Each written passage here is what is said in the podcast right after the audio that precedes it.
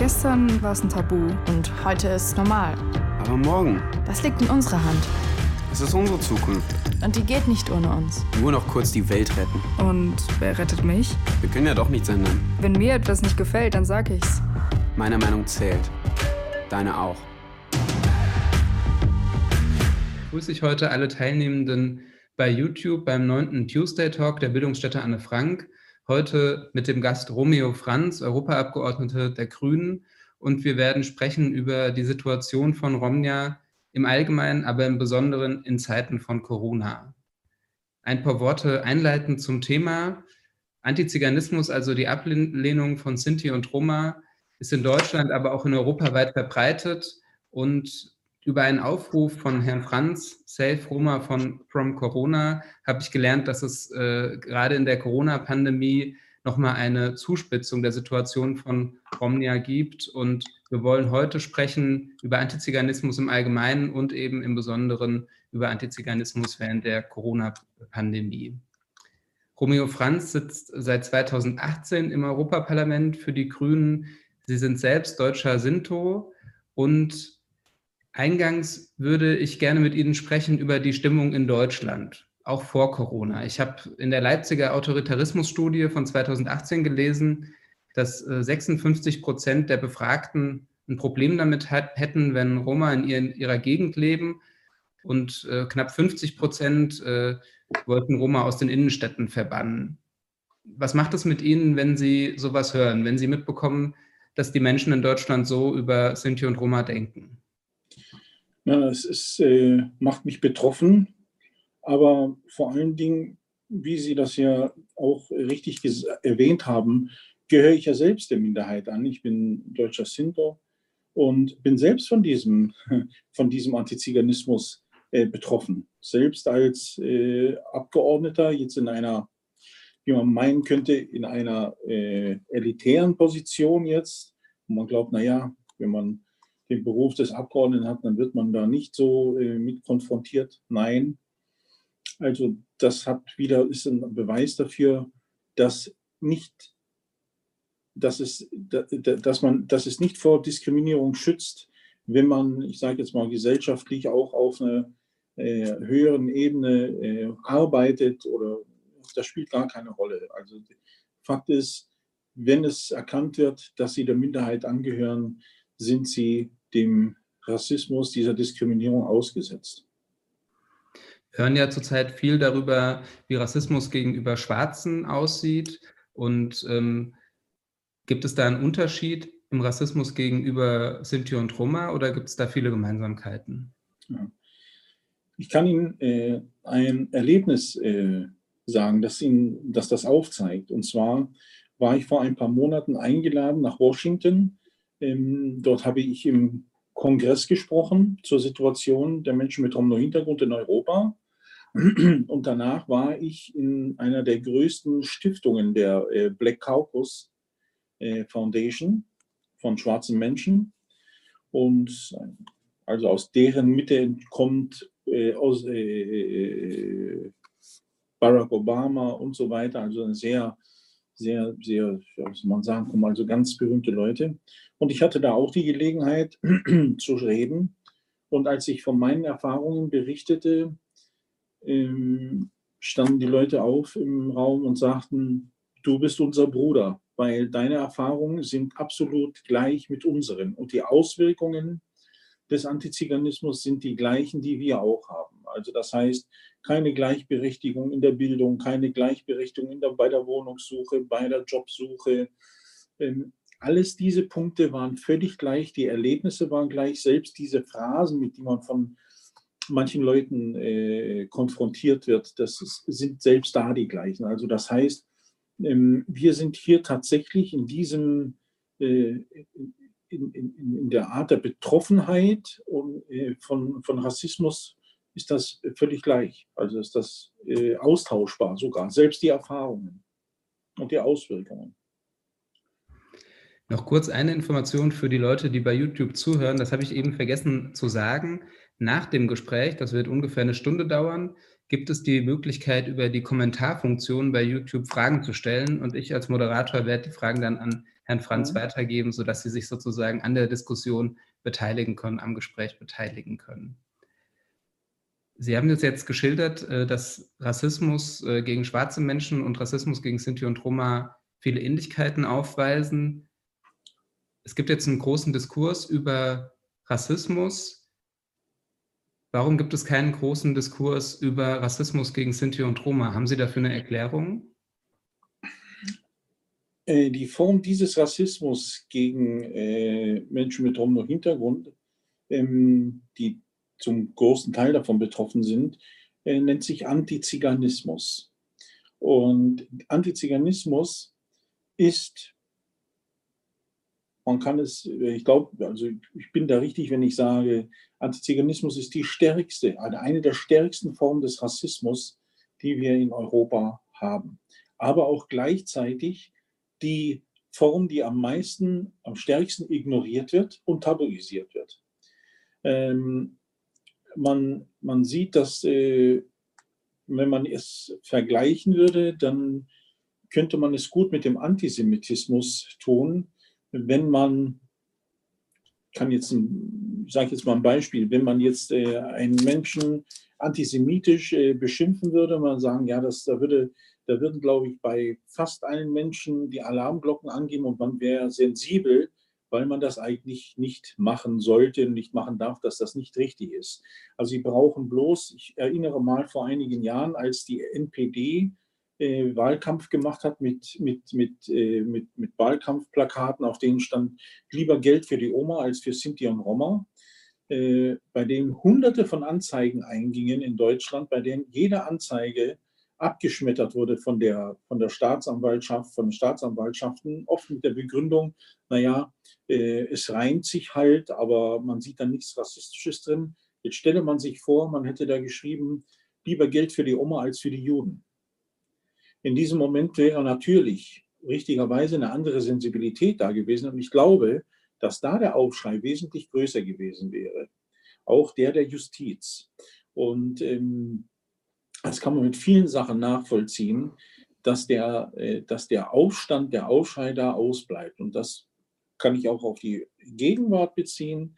Wenn wir sehen, wie es äh, die, die, die Tötung von George Floyd äh, durch Polizeigewalt, welchen, welche, welche, welche Empathie das, äh, äh, diese Situation auf sich gezogen hat, ganz, auf der ganzen Welt. Doch vorher äh, wurden in, in der Slowakei, in Bulgarien, in Rumänien äh, Menschen mit Romno-Hintergrund in der Covid-Krise äh, von der Polizei, also eine, kam eine Welle der Polizeigewalt äh, über die Menschen. Und man hat sie tatsächlich mit Kinder, Frauen und Männern im wahrsten Sinne des Wortes halbtot geschlagen. Ich habe diese Videos auch bekommen, habe die auch selbst nochmal veröffentlicht, habe die sogar an die Kommission geschickt, damit man es äh, sieht.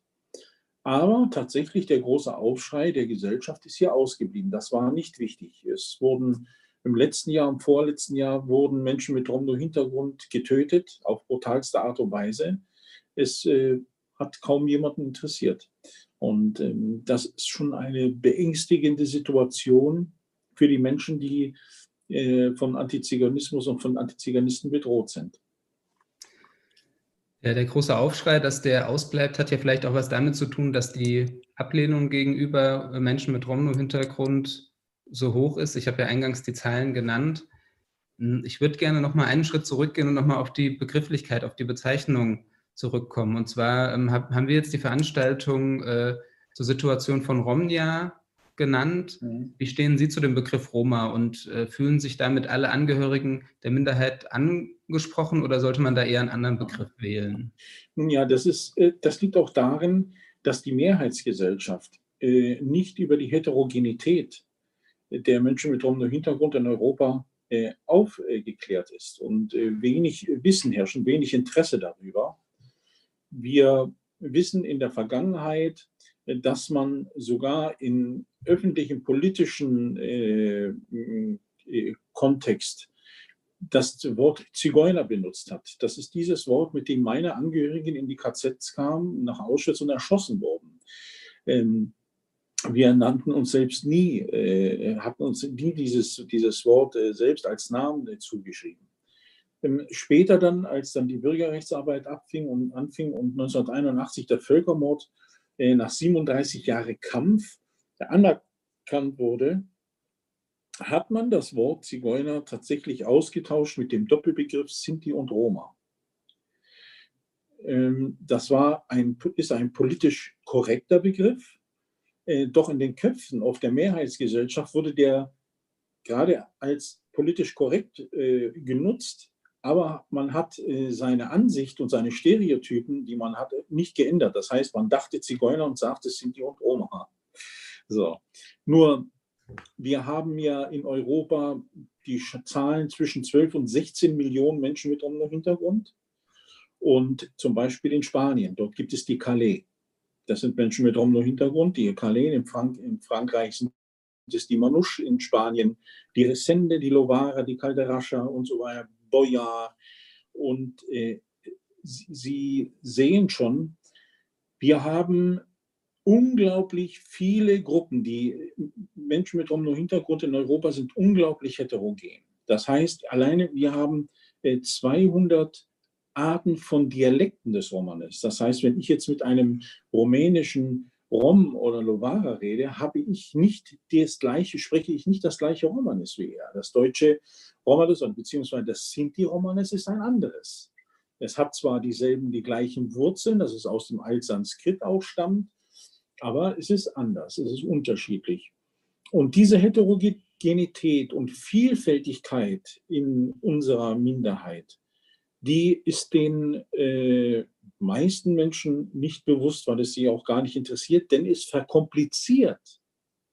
Es verkompliziert die ganze äh, Wahrnehmung für sie, denn für sie ist es einfacher zu sagen, das ist ein Volk, Rotationseuropäer, die ziehen herum. Das ist alles viel einfacher und man hat das schneller abgehandelt, als wenn ich mich tatsächlich nochmal da müsste beschäftigen. Wir haben sogar in Deutschland ähm, innerhalb der Sinti-Community unterschiedliche Gruppierungen. Und die sind tatsächlich regional. Das heißt, selbst wir, ich als, als äh, Sinto, ich zähle zu den preußischen Sinti.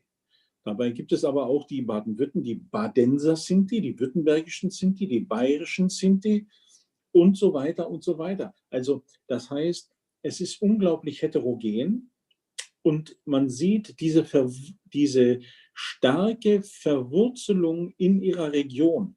Das heißt ja, meine Familie lebt ja seit über 600, 700 Jahren in Deutschland. Die erste urkundliche Erwähnung, war 1407 aber man kann schon davon ausgehen, dass schon im, im, im 14. Jahrhundert äh, sind die hier waren.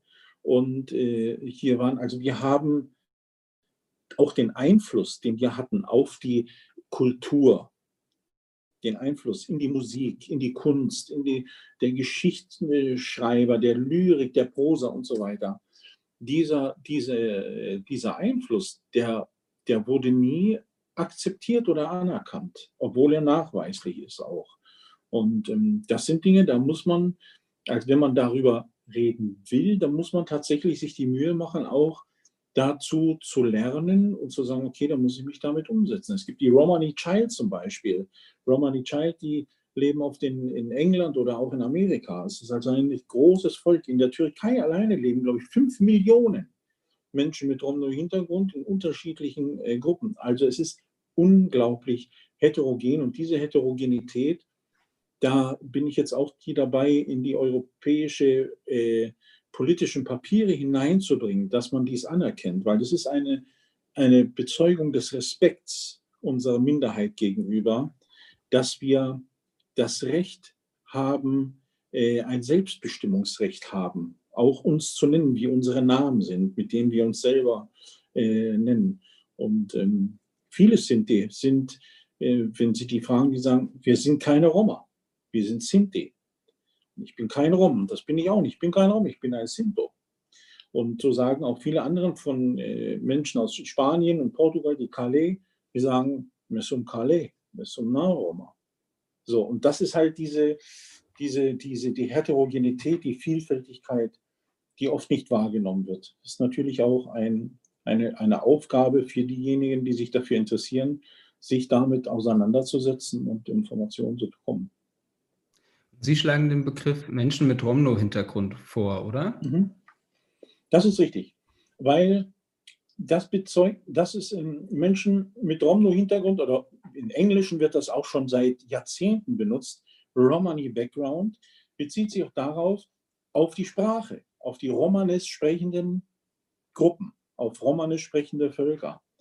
Und äh, es ist auch, wenn ich jetzt zu einem, wenn ich mich jetzt, wie soll ich sagen, wenn ich jetzt jemanden, wenn ich eine, jemanden von den äh, Boyash oder Daraju, die in Rumänien leben, gehe und ich äh, gebe mich zu erkennen und wir sagen, und dann zeigt es sofort, wenn er in der Kultur, in der Sprache lebt, nutzt er auch das Wort, dass er sagt, Misum Romano. Das heißt, ich, äh, ich, ich, äh, ich, ich, ich, ich identifiziere mich auch mit meiner, mit meiner Sprache und meiner, äh, mit meiner Kultur, die ich habe. Und ähm, das, ist, das sind halt die Dinge, über die man sich identifiziert. Hm? Ja, ich finde es interessant, das jetzt auch nochmal von Ihnen erklärt zu bekommen. Ähm, und ich denke, die nächste Veranstaltung werden wir dann wahrscheinlich auch ähm, anders nennen, wahrscheinlich dann äh, Situationen von Menschen mit Romno-Hintergrund. Das ist auch für mich schon mal ein Lerneffekt. Dafür schon ja. mal vielen Dank. Sie haben das eben in Ihrer Antwort zu ähm, der, dem Begriff, zu der Bezeichnung schon gesagt, dass auch äh, Teile Ihrer Verwandtschaft äh, im sogenannten Poraimos, also dem Mord an Menschen mit Romno-Hintergrund während des Nationalsozialismus ermordet wurden. 500.000 ähm, Menschen wurden da insgesamt ermordet. Ähm, haben Sie den Eindruck, dass in Deutschland, aber auch in Europa diese NS-Verfolgung bis heute Auswirkungen hat? Auf jeden Fall hat das heute noch Auswirkungen. Ich merke das ja, weil ich ja selbst äh, der, der Sohn einer Überlebenden bin. Und diese,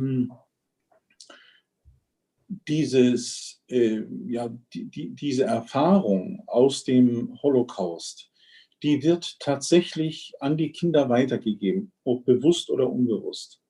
Äh, selbst meine Kinder sind sich, sind sich dessen bewusst, was da war. Und ähm, ob man darunter zu leiden hat, selbstverständlich habe ich darunter zu leiden, wenn zum Beispiel mh, hm, der, der, der, der Völkermord an unseren Menschen von manchen tabuisiert wird. Äh, nicht tabuisiert wird, sondern relativiert wird. Äh, es gibt da äh, genug Beispiele oder dass man sieht, dass es so eine Unsensibilität gegenüber äh, den Opfern gibt, die Romno-Hintergrund hatten. Und, oder zum Beispiel, wenn in Berichten von, von den sechs Millionen Juden gesprochen wird und die 500.000 äh, ähm, Menschen mit Romno-Hintergrund, Sinti und Roma, werden einfach nicht genannt. Das ist für jeden Überlebenden, das habe ich so auch kennengelernt, immer ein Nadelstich. Also so, dass man, das ist immer wie so ein zweiter Tod nochmal. Man verschweigt das. Dann denkt man ja, wissen die das nicht? Ist das so unwichtig? Und man bekommt sich tatsächlich oft auch in der Berichterstattung, wenn dann nur von der einen äh, Opfergruppe äh, gesprochen wird, drängt sich da der Gedanke dieser Hierarchie auf. Ich weiß aber von meinen jüdischen Brüdern und Schwestern, dass das gar nicht dass das von, von dieser Seite gar nicht kommt. weil ich, ich muss das so sagen, weil ich habe ganz starke Kontakte zu jüdischen Menschen und wir bezeichnen uns als Geschwister. Und äh, die empfinden das dann, denen tut das natürlich leid, die, die, die fühlen da mit, die wissen, wie das ist, aber es ist halt von außen, kommt dann oft so dieser Eindruck, äh, ihr seid das gar nicht wert, äh, dass man euch äh, erwähnt, dieses Leiden.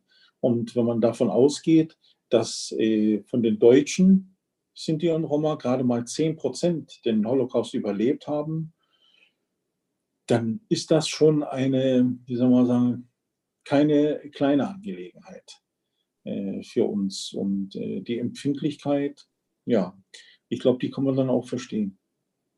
Ja, auf jeden Fall. Ich habe auch gelesen, dass ähm, ein Großteil der Deutschen äh, ohne Romno-Hintergrund Bescheid weiß darüber, dass äh, es den Poraimos gab, dass so viele Menschen ermordet wurden. Trotzdem ist es äh, so, dass, es, dass die Diskriminierung weiter besteht, dass auch die Vorurteilsstrukturen weiter bestehen. und auch der Antiziganismus bis heute ja eine Kontinuität hat. Also Sie haben schon verschiedene Beispiele genannt. Ich habe von einem AfD-Antrag gelesen äh, in Berlin, wo ein Abgeordneter beantragt hat, die äh, Menschen mit Romno-Hintergrund in der Hauptstadt zu zählen. Äh, Sie haben eine Auseinandersetzung um das äh, Denkmal für die ermordeten Menschen mit Romno-Hintergrund in Berlin mhm. zurzeit, weil äh, die von einer neuen S-Bahn-Strecke tangiert werden soll. Ja. Woher kommt es? Woher kommt es, dass es diese also dass, dass es da keine Sensibilität gibt und dass auch auf ja, die Gefühle und auch das politische Anliegen von Angehörigen der Minderheit ja, keine Rücksicht genommen wird. Nein, ich würde sagen, da müssen wir doch zurückgehen nach äh, 45, 1945 und äh, einmal schauen, wie war denn die Aufarbeitung äh, des Zweiten Weltkriegs und die Geschichte äh, ja, äh, Deutschlands im Nationalsozialismus und das Verhalten der Menschen, der Bürgerinnen und Bürger. Und zum allergrößten Teil ist diese, ist diese, ist die Vergangenheit nie aufgearbeitet worden. Es kommt ja noch, noch ärger.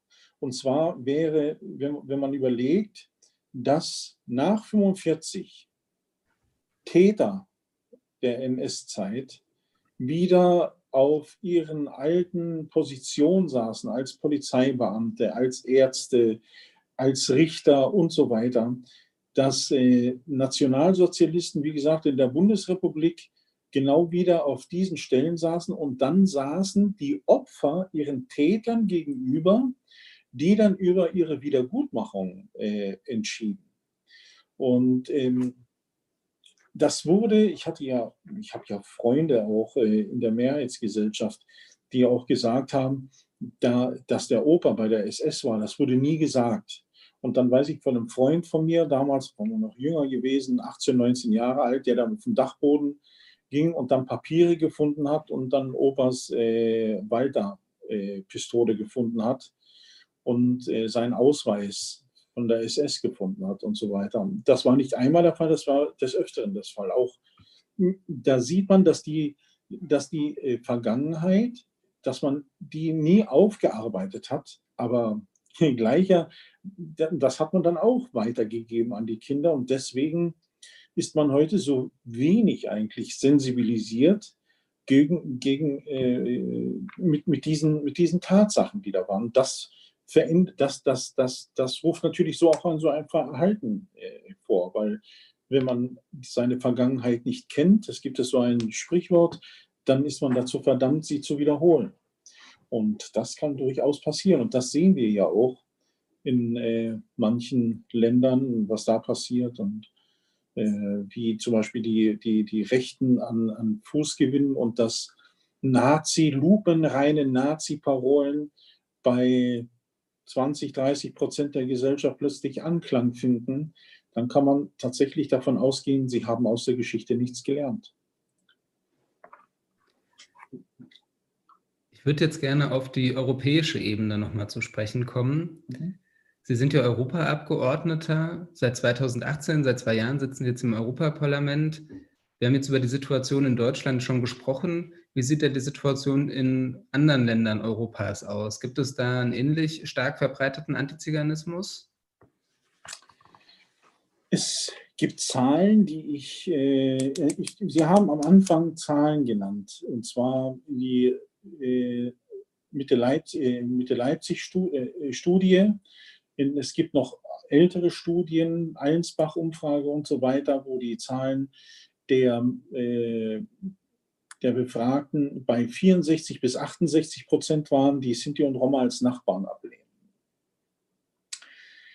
Das ist jetzt ungefähr eine Zahl, ich sage ja noch zwischen 50 und 65 Prozent in Deutschland. Wenn wir nach Italien gehen, dort liegt diese Zahl bei 85 Prozent der Ablehnung. Gehen wir jetzt nach Osteuropa, dann können wir davon ausgehen, dass diese Zahl weit über 90 Prozent liegt, der Ablehnung.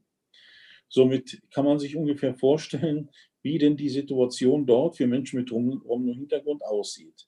Also wir gehen jetzt mal nach Osteuropa und ähm, gerade dort, wo diese ist im Covid, in Covid-19-Zeiten diese Polizeigewalt stattfand, dort hat man die, äh, Viertel, in denen die Menschen mit Romno-Hintergrund lebten, komplett abgeregelt, dass die Menschen von tatsächlich von äh, ja, Nahrung und Gesundheitsversorgung und so weiter völlig abgeschlossen waren.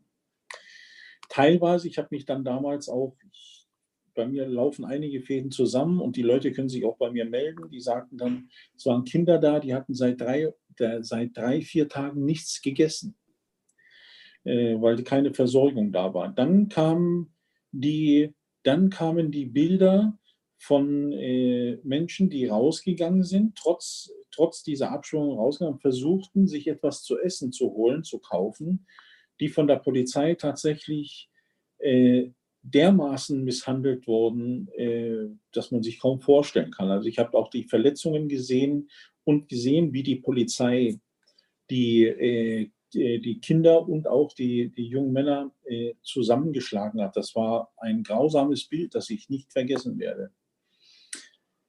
Aber auch vor der Corona-Krise ist die Situation in den osteuropäischen Ländern prekär. Also über 85 Prozent leben dort in extremer Armut, ohne Zugang zum Trinkwasser. Das muss man sich mal vorstellen. Und die Segregation dieser Menschen in den Bereichen Bildung, Wohnen und so weiter ist extrem äh, äh präsent dort man muss jetzt auch wissen, ich weiß nicht, wie viele Zuhörer das überhaupt äh, ja, vielleicht äh, wissen. Man muss auch wissen, dass zum Beispiel in Rumänien die Menschen mit Romno-Hintergrund über 450 Jahre versklavt waren, bis ins 19. Jahrhundert hinein. Wer weiß das schon? Und ähm, ich sage mal, das sind alles, das sind alles Dinge, die die auch eine Rolle spielen im, im Verhalten äh, gegenüber dieser Minderheit, die seit sieben oder 800 Jahren in Rumänien lebt. Und äh, in Bulgarien, ich hatte heute ein Treffen mit einem, äh, mit einem bulgarischen äh, Menschen mit Romno-Hintergrund, der Jurist ist und hier in Antwerpen lebt. Und wir kennen uns schon eine ganze Weile und der mir erzählt hat über die bulgarische Situation. Welche Hetze stattfindet von der Politik und auch von den Medien dass da tatsächlich äh, die, die, die, die Roma dort, die dort leben, als Sündenböcke herhalten müssen, dass sie verantwortlich sind, dass sie den Covid-19 dorthin gebracht haben. Und da diese Lockdowns für sie immer noch gelten und äh, die Kindersterblichkeit ist viermal höher in Osteuropa als bei der Mehrheitsgesellschaft. Äh, die Lebenserwartung der Männer ist zehn Jahre weniger als bei der Mehrheitsbevölkerung dort. Und das, glaube ich, das äh, zeigt schon zum Teil, gibt es Arbeitslosigkeit, äh, ist die Arbeitslosigkeit bei den Menschen mit Romno-Hintergrund dort bei 90 Prozent. Also das zeigt ungefähr, in welcher Situation die Menschen dort leben. Sie haben ja dann, als die Corona-Pandemie losging, diesen Aufruf veröffentlicht, äh, Save mhm. ähm, Roma from Corona. Warum sind denn gerade Menschen mit Romno-Hintergrund besonders gefährdet, sich mit dem äh, Coronavirus zu infizieren und dann auch ähm, einen besonders schweren Verlauf zu haben oder eben nicht die medizinische Versorgung? Also Sie haben jetzt schon mal ein bisschen die Lebensbedingungen angesprochen. Also die Lebensbedingungen sind ja, die Lebensbedingungen sind auch so, ich habe das vorhin erwähnt, ich war ja selbst auch da gewesen. Ich habe das ja auch selbst mit meinen eigenen Augen gesehen, äh, dass die Versorgung mit sauberem Trinkwasser oft nicht gegeben ist. Hm. Wir haben, äh, man kann nicht von Häusern sprechen, wir müssen sprechen von Hütten, in denen keine sanitären Anlagen sind.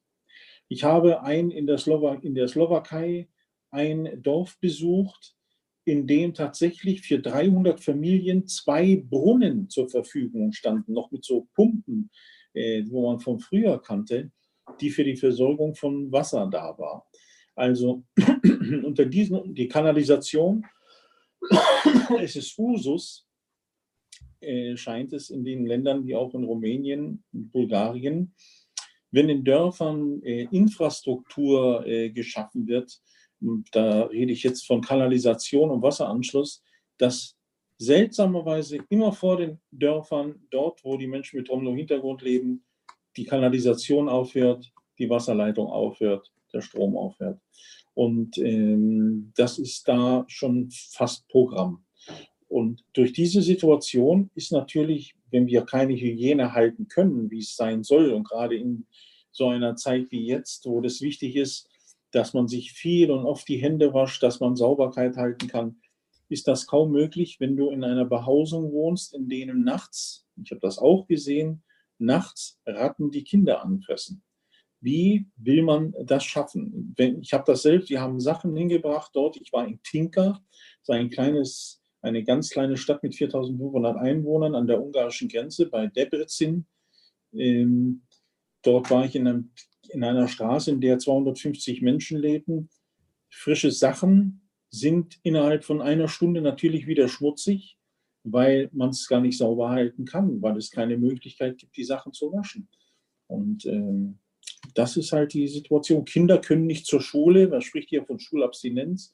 Ich habe diese Kinder gesehen, die haben nackt im Schlamm gelegen, zerbissen von Wanzen. Das war, ich habe diese Bilder tatsächlich auch noch da, aber ich bin, mir ist da tatsächlich ein, ich war sprachlos über diese Brutalität, die ein Bürgermeister zulässt. Und diese Ignoranz. Ich habe ihn dann dahin geschliffen und ich habe ihm gesagt, ich will da mit ihm reingehen. Und dann kamen andere Dinge zutage. Dann hat ihn einer von den Bewohnern zur Rede gestellt. Dann ging es um eine Arbeit und hat er gesagt, ja, du hast mir eine Arbeit angeboten für 150 Euro im Monat bei 30 Arbeitstagen. Und wenn ich einen Arbeitstag fehle, bekomme ich gar nichts. Und hier sehen Sie, hier ist mir mal klar geworden, dass man, und diese Diskussion kommt auch hier in der konservativen Politik jetzt immer mehr rauf, dass man die Menschen mit Romno-Hintergrund gerade in Osteuropa als eine menschliche Ressource sieht. Das wird auch hier in, in Blättern geschrieben. Man sieht sie als menschliche Ressource und meint das, äh, glaubt, man würde ihm damit einen Gefallen tun. Aber da wehre ich mich natürlich absolut dagegen, weil wir sind keine menschliche Ressource. Wir wollen gleiche Rechte haben. Wir wollen gleiche Chancen haben. Wir wollen unser Selbst, soll selbstbestimmt sein. Aber ähm, da sieht man, wo das hingeht. Denn gerade dort, wenn die Menschen dann nichts mehr haben und jeden Job annehmen, dann bedeutet das, für 150 Euro bekommen sie einen Menschen für einen Monat, der für sie arbeiten muss, ohne dass sie sich um, sein, um seine Gesundheit, um sein, um sein Dach über den Kopf oder um sein Essen kümmern müssen. Also er ist im Endeffekt billiger wie früher, als es die Sklaverei noch gab, ein Sklave war. Und das ist moderne Arbeitssklaverei und das ist eigentlich, wenn man die Menschen segregiert man tatsächlich äh, systematisch von der Bildung. Das heißt, sie produzieren damit Arbeitssklaven. Das ist Fakt. Das sieht man dort. Bekommt ein Mensch, ein Mensch keine Bildung, dann ist er nachher dazu verurteilt, Arbeiten zu verrichten zu jedem Lohn. Und das wird auch weitlich ausgenutzt, nicht nur in, nicht nur in Osteuropa, sondern auch bei uns in Deutschland. Und das sehen wir jedes Mal auf den Arbeiterstrichen oder gerade die, wenn es auf den Feldern bei den Bauern, wie oft da der Fall ist, dass Menschen hier extrem ausgebeutet werden. Das ist nichts weiter als eine neue Art der, Arbeits, der Arbeitssklaven.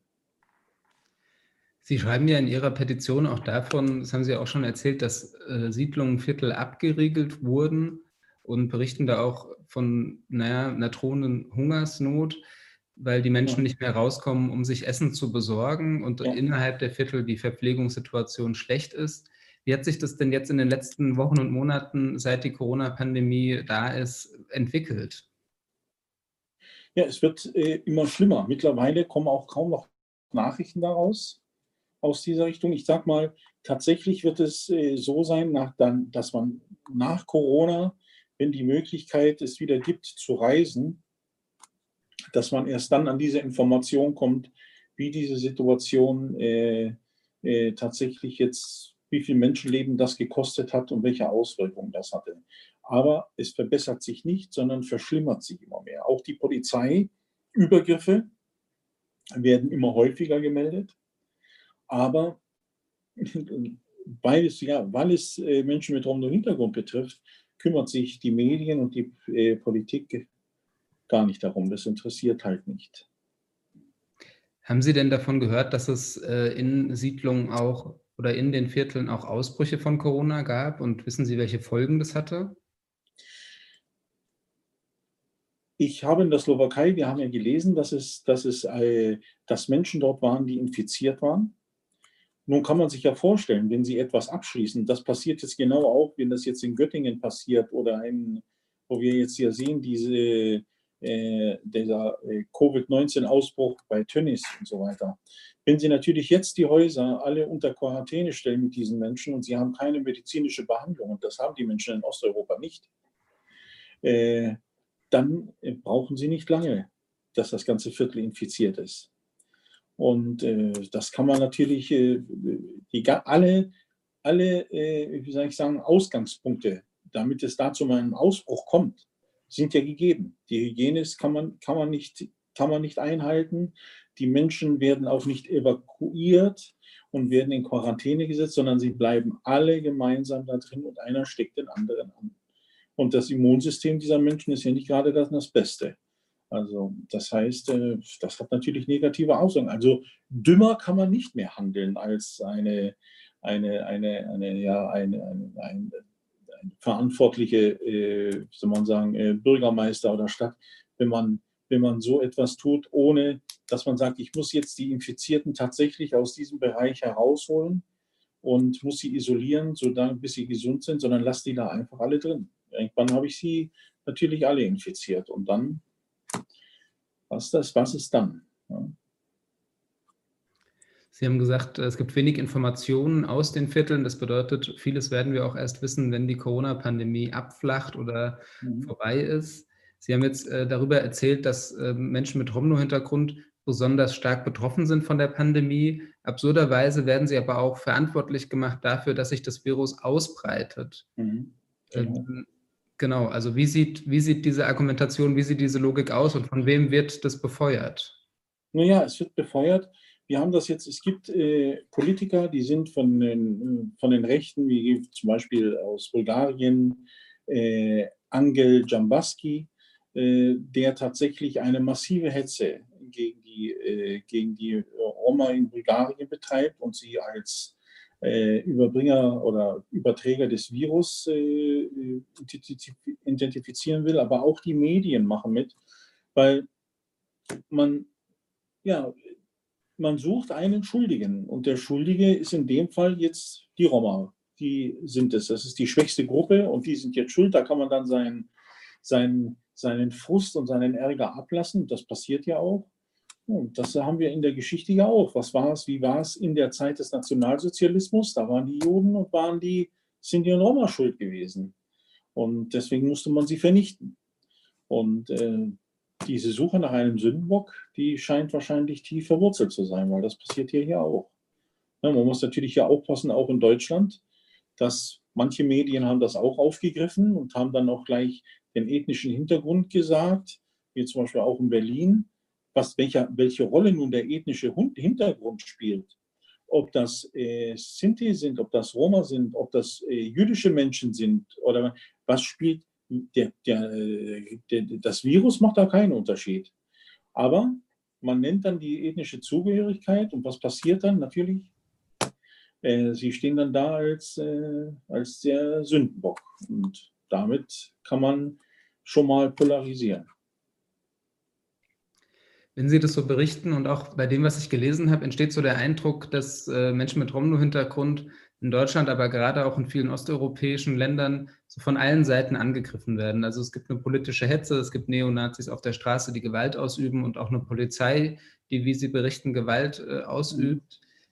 Gibt es auch einen Lichtblick oder irgendwie eine Partei oder Gruppen, die sich solidarisch verhalten, die äh, die Rechte von Menschen mit Romno-Hintergrund einfordern, verteidigen? Man muss natürlich äh, eins sagen. Ähm, wenn es nichts Positives gäbe, dann wäre die Geschichte tatsächlich ziemlich, äh, dann würde es ziemlich übel aussehen. Zum Glück ist das nicht so ich sage auch nicht, dass es die Mehrheit der Menschen ist, äh, die so eingestellt sind, rassistisch oder antiziganistisch eingestellt sind. Wir haben, wir haben viele Menschen aus der Mehrheitsgesellschaft, die an der Seite stehen, beziehungsweise die auch, die, die gegen Rassismus und Diskriminierung kämpfen. Wir hatten, Ich habe das auch gesehen in, äh, in Delmensingen, das ist bei Ulm.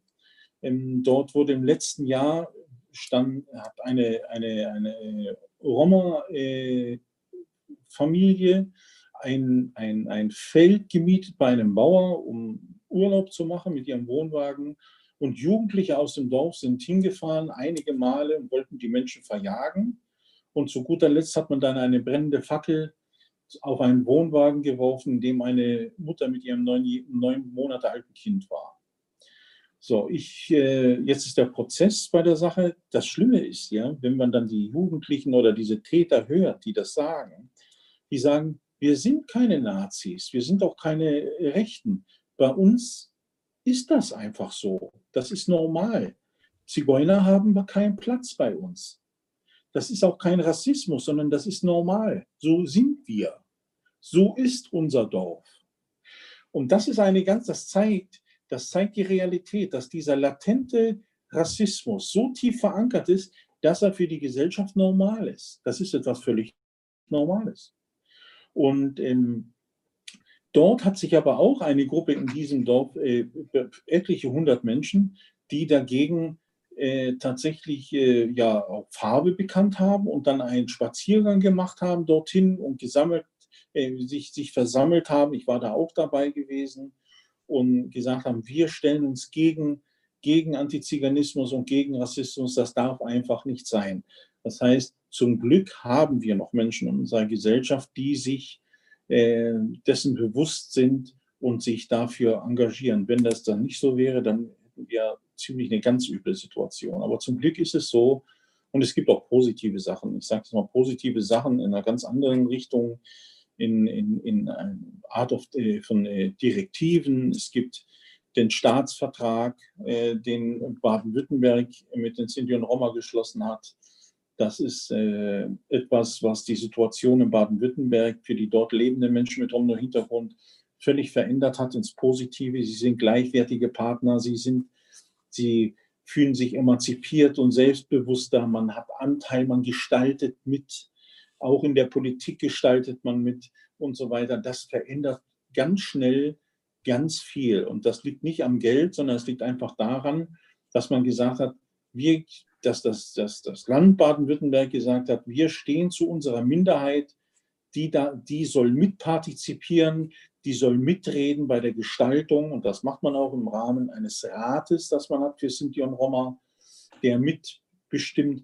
Und solche Verträge gibt es dann in Bayern, gibt es in Hessen noch, in Schleswig-Holstein sind sie in der Verfassung genannt. Und äh, das sind Dinge, die sind positiv. Und da ist auch Deutschland wirklich ein Vorreiter für ganz Europa, bei dem ich versuche, diese Best-Practice-Beispiele äh, tatsächlich äh, ja, bekannt zu machen und dass wir sie auf europäischer Ebene in anderen Ländern anwenden können, weil wir da super Erfahrungen gemacht haben.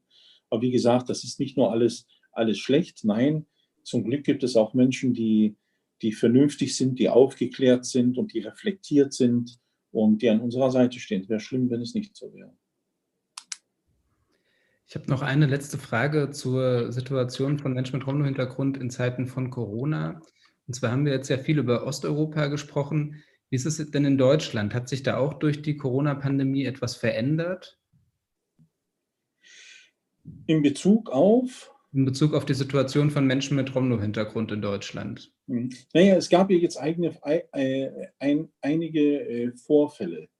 Die, sagen wir jetzt in, in wo das in, in Göttingen war oder in Berlin, wo schon auf äh, von den Medien oder auch von der Politik äh, zum Teil plötzlich solche, ja, äh, die Ethnie plötzlich im Vordergrund standen und man äh, bewusst oder unbewusst tatsächlich die Menschen als äh, Sündenbock darstellte und dargestellt hat. Das äh, ist natürlich, das ist ein Wermutstropfen in der ganzen Geschichte, das ist aber auch Fakt. Aber auch heute, wenn wir sehen, jetzt Tönnies Mitarbeiter aus Rumänien sind sehr viele Menschen mit Romno-Hintergrund dabei. Jetzt kommen aber noch andere Dinge dann plötzlich ans Licht, nämlich wie ist die Bezahlung, wie ist die Unterbringung und so weiter. Und hier plötzlich kommen wir dann in, dann in, decken wir hier Dinge auf, indem wir sagen, ist das hier noch ähm, legal, was hier passiert mit den Subunternehmern? Ist das richtig, wie die Menschen untergebracht werden? Wir reden hier von einer Ausbeutung von Menschen und äh, da, da, da, machen sich plötzlich ganz andere Felder plötzlich auf, wo der Fokus dann drauf gerichtet werden muss. Also das heißt, es ist nicht alles, äh, es, ist nicht, es ist leider so, dass wir auch hier einige Wermutstropfen in, in Deutschland haben, wo so etwas äh, passiert und äh, falsch gehandelt wird. Ja.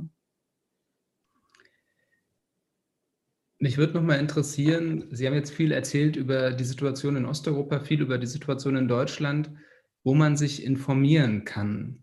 Mhm. Weil man, wenn man jetzt äh, versucht, also ich habe es jetzt auch in der Vorbereitung zum Beispiel gemerkt, äh, auf das Gespräch in, mit Ihnen, wenn man versucht, äh, sich in das Thema einzuarbeiten und zu gucken, wo kriegt man Informationen her, dann ist das meiner Wahrnehmung nach sehr spärlich. Und hätten Sie auch für die Zuhörenden jetzt, die Zuschauenden, Empfehlungen, welchen Organisationen man zum Beispiel auf Twitter oder Facebook folgen kann, welche Medien man lesen sollte, wenn man sich mit der Situation von Menschen mit Romno-Hintergrund beschäftigen will, wenn man das auf dem Schirm haben will? Ja, es gibt schon, äh, es, es gibt ja, zum Beispiel gibt es den Landesverband Deutscher Sinti und Rhein, äh, vom Baden, Landesverband Deutscher Sinti und Roma in Baden-Württemberg, der ja im Internet äh, sehr aktiv ist und auch auf Facebook ist. Da bekommt man schon mal Informationen. Äh, auch ist ja dort das Romno Care, das ist das Kulturhaus, die auch eine eine, eine Bibliothek äh, dort haben, an dem man ja, Bücher, Informationen und so weiter bekommt. Das ist zum Beispiel eine Stelle, die man, die man ansprechen kann. Auch es gibt in fast jedem Bundesland einen Landesverband äh, der Sinti und Roma, die gerne Informationen geben, die nach außen gehen, die eine Öffentlichkeitsarbeit machen. Da braucht man bloß mal reingeben, Verband oder Landesverband Deutscher Sinti und Roma in Deutschland. In jedem Bundesland gibt es da sowas, gibt auch andere Vereine. Dann gibt es den Zentralrat Deutscher Sinti und Roma, das Dokumentationszentrum. Das ist ja auch eine große Bibliothek beherbergt und auch in den sozialen Medien präsent ist und auch äh, Informationen gibt. Man äh, muss einfach bloß mal draufklicken und äh, ich sage jetzt mal, wenn man mich jetzt abonniert im, im Facebook, dann bekommen Sie natürlich auch Informationen, aber Sie bekommen auch die Informationen über die Leute, mit denen ich verbunden bin, die in ganz Europa verbunden sind und schon bekommen Sie, Sie kennen die Algorithmen und plötzlich ist man da drin und dann, ich werde, ich, ich bekomme so viel mit jeden Tag aus Europa, aus den Sachen, weil ich da einfach, äh, ja, weil diese Algorithmen dafür eigentlich sorgen, dass du damit dann, äh, ja, ja, mal bestrahlt wirst dann hat man natürlich diese Information. Also es ist doch, es ist einfacher, als man denkt. Man müsste sich, man muss nur die richtigen Adressen ansteuern und ähm, sich damit ein bisschen auseinandersetzen. Aber man kann zum Beispiel auch mir eine E-Mail schreiben oder auf Facebook einfach mal eine Anfrage schreiben, wenn jemand etwas wissen will. Ich äh, kann das dann gerne auch vermitteln oder kann einen Tipp geben. Ich meine, das ist jetzt auch kein großes Problem, weil auf Facebook bin ich ja da aktiv und wenn da einer mal einen, einen Kommentar schreibt und sagt, ich würde mir gerne wissen, so oder so oder so, kann ich da eine Info kriegen, dann bekommt er natürlich sofort eine, eine Antwort und äh, kann sich dann äh, ja, diese Infos holen, ist gar keine Frage. Ist schon mal ein gutes Angebot. Ähm, bevor ich jetzt gleich für die Diskussion öffne und für Fragen äh, von den Zuschauern und Zuhörenden öffne, noch eine letzte Frage an Sie. Wenn wir jetzt das hören, die Situation von Menschen mit Romno-Hintergrund ist allgemein äh, in vielen Ländern Europas keine gute und in Corona-Zeiten verschärft sich die Situation nochmal. Was würden Sie denn sagen, kann man tun, um Solidarität zu zeigen? Ja, ich denke mal, ähm, das ist äh, gar nicht so schwer, denn man hat ja ein gewisses Umfeld, ein persönliches Umfeld. Und man wird garantiert in seinem Umfeld auch mit antiziganistischen Ansichten äh, konfrontiert. Wenn man jetzt selbst die Interesse hat und sich informieren will über diese Wege, die ich vorhin auch genannt habe, und sich damit auseinandersetzt oder einfach den Kontakt sucht äh, und sich in seinem eigenen Umfeld, wenn man damit konfrontiert wird, äh, die Mühe macht, oh, ja, und auch die Kraft dazu hat, sich damit auseinanderzusetzen und einfach mal nachzufragen, woher der denn das weiß und woher er diese ja, äh, Stereotypen hat. Und äh, wenn man das tatsächlich den, die Kraft hat dazu, das zu tun, ich sage das ganz bewusst, weil das ist nicht leicht, dann ist das natürlich etwas, äh, was, der, was der ganzen Sache sehr viel äh, nutzen wird. Nicht jeder hat die Kraft, seinem Umfeld das entgegenzusetzen. Das ist mir auch klar. Aber das ist zum Beispiel ein Anfang, dass man auch innerhalb seiner Familie sagt, pass mal auf, wir hatten die ganze Zeit eine äh, falsche Information. Wir haben da, sind da Klischees und Stereotypen nachgekommen. In Realität sieht das völlig anders aus. Und wenn man das mal innerhalb seiner Familie schon äh, streut und da als Multiplikator wirkt, dann geht das auch dann immer ein bisschen weiter. Und das ist schon etwas, äh, was, was, was, was der Minderheit und den Kampf gegen Antiziganismus schon wahnsinnig unterstützen würde. Also man muss jetzt nicht auf die Straße gehen und rumschreien, sondern tatsächlich ganz ruhig und einfach manchmal in seinem Umfeld oder im, wenn man zum Beispiel Zeuge wird einer, einer Diskriminierung, dass man einfach sagt, stopp, das lasse ich jetzt nicht zu. Jetzt stelle ich mich neben den und sage, hören Sie mal zu, das geht so nicht. Das, was Sie hier machen, ist, dass Sie diskriminieren diesen Menschen. Das ist nicht richtig und so weiter. Wenn man einfach die Courage hat, jemand einfach beizustehen, das hilft unglaublich. Und äh, das sind Dinge, die man sich als Betroffener von Diskriminierung manchmal äh, doch sehr wünscht. Dass einfach mal jemand Fremdes neben steht und sagt, stopp, so geht es nicht. Und sich mit einem solidarisiert. Der muss gar nicht viel machen, sondern einfach nur sagen, nein, so nicht. Und dann verstummt auch ganz schnell oft der Diskriminierer oder die Diskriminiererin in diesem Punkt, weil sie plötzlich sieht, ups, habe ich jetzt doch was falsch gemacht oder so. Also sie bekommt dann keine kognitive Dissonanz geliefert, sondern hm, bekommt dann plötzlich das Zeichen, oh, das ist eine rote Karte, hier ich, bin ich doch über eine Grenze getreten. Das sind so kleine Dinge, die jeder machen kann, ohne dass er sich das als Aufgabe für sein Leben machen muss, sondern einfach als Normalität. Ich lasse einfach keine Diskriminierung zu in meinem Umfeld und sage dann einfach was dagegen. So, das ist dann, kann man sich auch unbeliebt machen, aber das muss man in den Kauf nehmen. Ja, diesen Aufruf äh, zur alltäglichen Solidarität nehme ich mal als Schlusswort und als Überleitung zur Diskussion. Ich danke Ihnen schon mal, dass Sie jetzt eine Gerne. Stunde lang auf meine Fragen geantwortet haben. Ich fand das sehr spannend und jetzt gibt es die Möglichkeit, Fragen zu stellen, äh, Sachen zu äußern, die einem ja. aufgefallen sind, äh, über die Kommentarfunktion bei YouTube und ich gebe die dann hier weiter bei Zoom. Und es gibt auch schon die ersten beiden Fragen, die während des Gesprächs reingekommen sind. Mhm. Und zwar ist die erste, ähm, ob es eine länderübergreifende Vereinigung gibt, die die Interessen von Menschen mit Romno-Background vereinigt. Und ob es solche Versuche gab äh, oder ob es solche Versuche gibt, sowas aufzubauen, so eine Vereinigung. Ja, also es gibt noch keinen europäischen Verein, weil das Vereinsrecht immer noch Länder, also Nationalstaatensache ist. Es gab schon oft Überlegungen, äh, einen europäischen Verein zu gründen, nur leider ist das, gibt es, äh, ja, gibt die Gesetzgebung das nicht her. Das ist eine ganz komische Sache. Man würde es gern machen, aber es geht so nicht.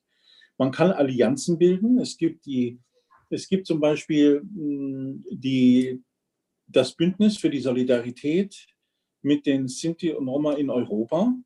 Das sitzt in Berlin bei der Stiftung Denkmal.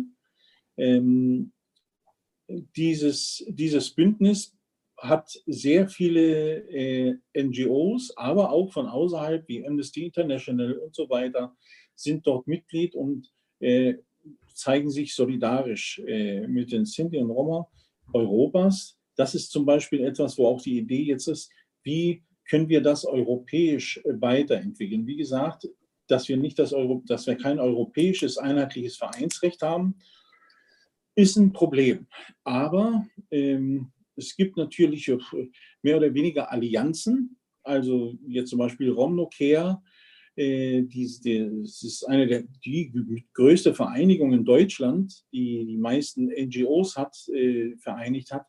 Die haben auch im Ausland äh, wieder NGOs, die mit ihnen zusammenarbeiten. Und die warten tatsächlich nur darauf, dass es ein europäisches Vereinsrecht gibt, um hier europaweit äh, zu, zu äh, verbinden.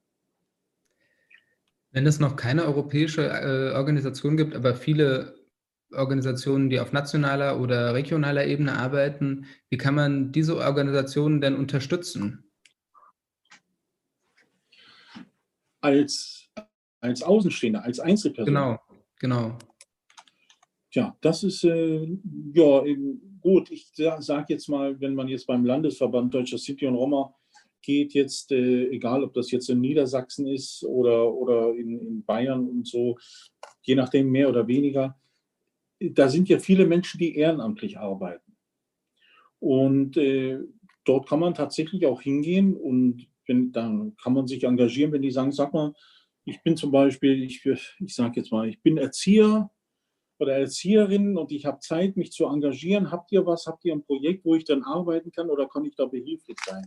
Dann sind die natürlich total happy und dann können die natürlich sagen, hey, das ist super, dass du dich anbietest und da kann man sich natürlich dann äh, auch zum Beispiel engagieren. Das ist eine, eine, Möglichkeit. Da kann man dann auch mit anderen Vereinen, äh, es gibt ja mehr, es gibt ja viel mehr äh, Vereine in, in, in Deutschland auch, die unterschiedliche Ausrichtung Bildungsvereine und so weiter. Ich denke, das ist gar keine, gar keine Frage. Die sind tatsächlich um jede Hilfe dankbar, wenn man sich dort äh, engagieren möchte und äh, die freuen sich darüber, weil die meisten sind ja auch unterfinanziert. Das heißt, über jede, über jede Hilfe sind die froh, kann ich mir vorstellen. Also so war das bei mir gewesen, als ich noch in NGO, in NGO gearbeitet habe. Wenn da jemand kam und sich angeboten hat und sagte, hilft mit, dann waren wir wirklich happy darüber. Das war, eine, das war immer wie so ein Sechser im Lotto. Mit der Arbeit, die Sie machen, sowohl als äh, Aktivist in NGOs früher also, als auch jetzt als Europaabgeordneter, das ist mir auch schon bei Ihren YouTube-Videos aufgefallen, ähm, bekommen Sie sehr viel Dank das äh, spiegelt sich jetzt auch hier auf YouTube. Es gibt auch den ersten Dank. Äh, einfach jemand bedankt sich für Ihre Arbeit, Romeo Franz, ja. äh, wird geschrieben. Ähm, auch dafür ist die Kommentarfunktion natürlich da. Sie können sich auch bedanken bei Herrn Franz. Das Toll. freut uns natürlich auch. Ja, das motiviert mich natürlich. Ich habe das, äh, das ist für mich, ich muss ja sagen, ich bin ja Musiker. Eigentlich bin ich Musiker. Und äh, das habe ich schon, mache ich fast mein Leben lang. Und äh, für Musiker ist natürlich immer das Wichtigste der Applaus und die Zustimmung, dass man etwas gut gemacht hat und dass man den Menschen, mit meiner Musik konnte ich den Menschen immer eine Freude machen. Das haben sie damit ausgedrückt. Und äh, wenn sie mir Beifall äh, geklatscht haben. Und genauso ist es in der Arbeit, als wenn ich jetzt als Politiker bin, äh, dass es immer schön ist und dass man, dass es wirklich einem äh, ganz warm wird ums Herz, wenn jemand von Herzen, wenn er sagt, hey, ich finde das toll, dass du das machst. Das ist in diesem harten Betrieb, und ich sage, das ist wirklich ein harter Betrieb, weil hier lässt man wirklich federn. Das kann man, und ich sowieso, weil ich hier ein Thema habe, das niemand haben will. Das hat nicht hier wirklich die große Interesse, auch im Europäischen Parlament. Und das ist so, wie soll ich sagen, ich sage da immer, der Kaktus am Nacktbadestrand. Die Rolle habe ich. Und äh, wenn man da von außen natürlich Zuspruch bekommt und man sagt, ja, mach weiter und das ist gut so, dann ist das eine, ist das eine Motivation, die man tatsächlich braucht. Was würden Sie denn sagen, ist das Ziel Ihrer Arbeit und Ihres Engagements, wenn Sie sagen, Sie sind da der Kaktus am Strand, der sozusagen immer wieder auf das Thema aufmerksam macht, das niemand hören will? Mein Ziel. Also ich bin mir bewusst, dass mein Leben nicht ausreicht, um tatsächlich die ganze Situation zu verändern oder den Rassismus zu eliminieren. Aber ich hoffe, dass ich durch meine Arbeit ein klein wenig äh, das Schicksal verändern kann der diskriminierten Menschen. Und zwar, dass ich einen Impuls geben kann in die richtige Richtung. In die richtige Richtung, dass die Mehrheitsgesellschaft sich bewusst wird, dass Diskriminierung und Rassismus äh, etwas ist, was menschenverachtend ist und dass dies kein Kavaliersdelikt ist. Denn Rassismus und Antiziganismus kann tödlich sein. Das wissen wir aus der Geschichte.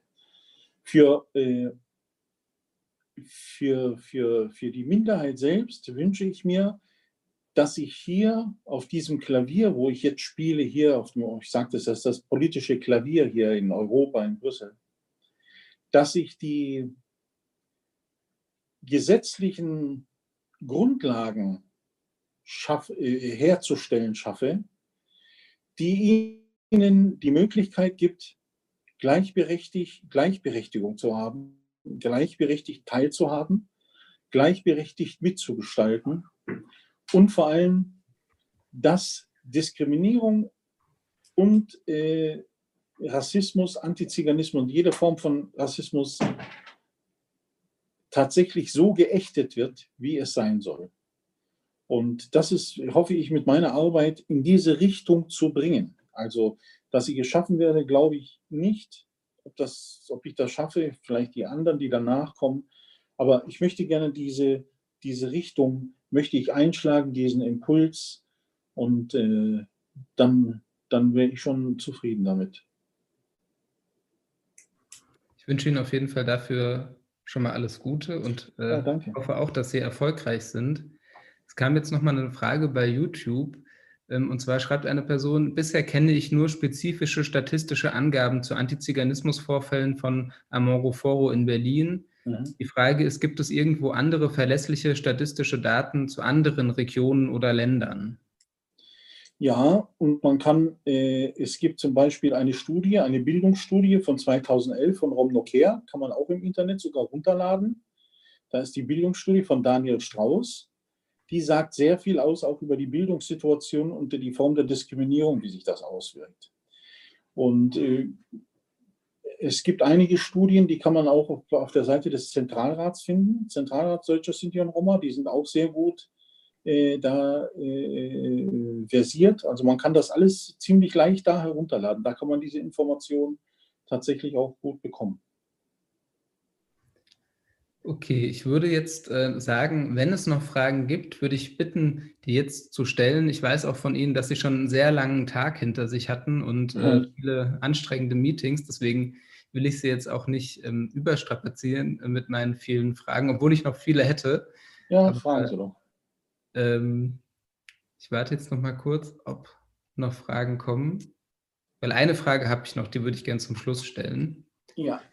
Und zwar würde mich interessieren, ob Sie eine Art Aufruf an die Mehrheitsgesellschaft haben. Also Sie haben schon vorhin gesagt, äh, Sie fordern so eine oder wünschen sich eine alltägliche Solidarität, dass man Antiziganismus, wenn man ihn beobachtet, entgegentritt, dass man da laut Nein sagt und sich auch ähm, ja, solidarisiert mit Menschen, die davon betroffen sind.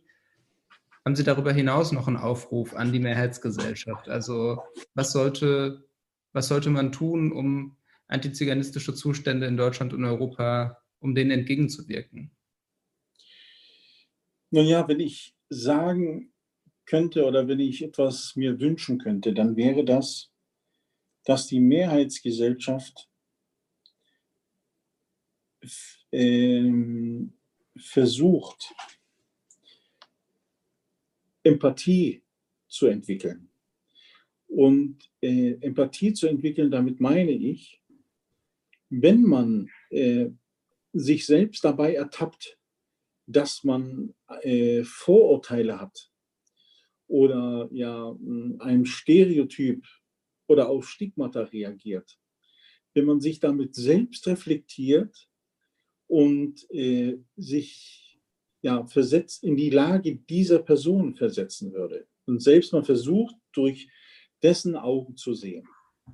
Wenn jemand diesen Versuch nur machen würde, dann wäre schon, glaube ich, viel gewonnen. Wenn man sich mal nur die Zeit nehmen würde, sich mal kurz zurückzunehmen in dem Moment, wenn man vielleicht selbst diese Anwandlung hat, zu diskriminieren und sich dann kurz mal selbst fragt, ohne jemand anderen mit einzubeziehen, oh, war das jetzt richtig oder war das jetzt ein Vorurteil?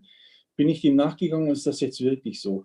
Ich glaube, sich selbst zu reflektieren und sich selbst nachzufragen, ob das richtig ist, was man da gerade denkt oder gesagt hat. Damit glaube ich, wäre, wäre dem Kampf gegen Rassismus und Diskriminierung wäre schon viel, äh, wäre schon viel gewonnen, wenn sich Menschen einfach selbst hinterfragen, äh, wenn sie vielleicht auch unbewusst äh, diskriminieren. Das heißt sozusagen ein Aufruf auch an jeden Einzelnen und jede Einzelne, mhm. auch mit einer Selbstreflexion zu beginnen und daraus ja. auch Taten folgen zu lassen. Ja. Ich denke, das ist ein sehr guter Ansatz und ähm, mir geht es so, dass ich viel gelernt habe jetzt im Gespräch mit Ihnen fand das sehr spannend und äh, stellenweise erschreckend und ja, im Großen und Ganzen sozusagen auch sehr interessant. Ähm, und bedanke mich einfach nochmal dafür, dass Sie sich diese Zeit jetzt genommen haben, dass Sie auch die Fragen, die jetzt Gerne. von den Zuschauenden kamen, beantwortet haben. Und ich mache gerne noch auf eine Veranstaltung aufmerksam, die die Bildungsstätte Anne Frank übermorgen veranstaltet, auch wieder digital um 18 Uhr, Don Donnerstag, 25. Juni. Da gibt es ein Gespräch mit äh, Joni Sichelschmidt über Antiziganismus und Diskriminierung von Menschen mit Romno-Hintergrund im Kontext Mhm. Schule. Über ein Thema, über das wir heute gar nicht gesprochen haben, worüber Sie Ja. bestimmt auch viel sagen könnten. Es wird um Ausschlüsse, Benachteiligungen und Ungleichbehandlungen von Menschen mit Romno-Hintergrund in der Schule gehen und um die Frage, welchen Einfluss das auch auf äh, die Zugänge zu schulischer Bildung und dann auch weitere Lebenswege hat Mhm. und welche Handlungsstrategien es da gibt, um diesen Diskriminierungen entgegenzuwirken. Genau, und wenn Sie Interesse an dem Thema haben, lade ich Sie herzlich ein, auch dort teilzunehmen. Ich denke, dass das sehr interessant ist und auch ein sehr wichtiges Thema. Und dann würde ich gerne noch auf den Tuesday Talk am kommenden Dienstag aufmerksam machen, am 30. Juni. Da sprechen Martin Steinhagen und Andrea Röpke, zwei JournalistInnen, über den Mordfall Walter Lübcke und die Neonazi-Szene in Deutschland. Genau, und damit bedanke ich mich nochmal bei Ihnen, Herr, Herr Franz. Ich Gerne. wünsche Ihnen weiterhin alles Gute für Ihre Arbeit und viel Erfolg und hoffe, dass das Thema Antiziganismus bald mehr Menschen interessiert und dem nicht mehr mit so viel Ignoranz und so wenig Sensibilität begegnet wird. Mhm. Vielen Dank und. Wiedersehen. Tschüss. Auf Wiedersehen. Schönen Abend. Tschüss.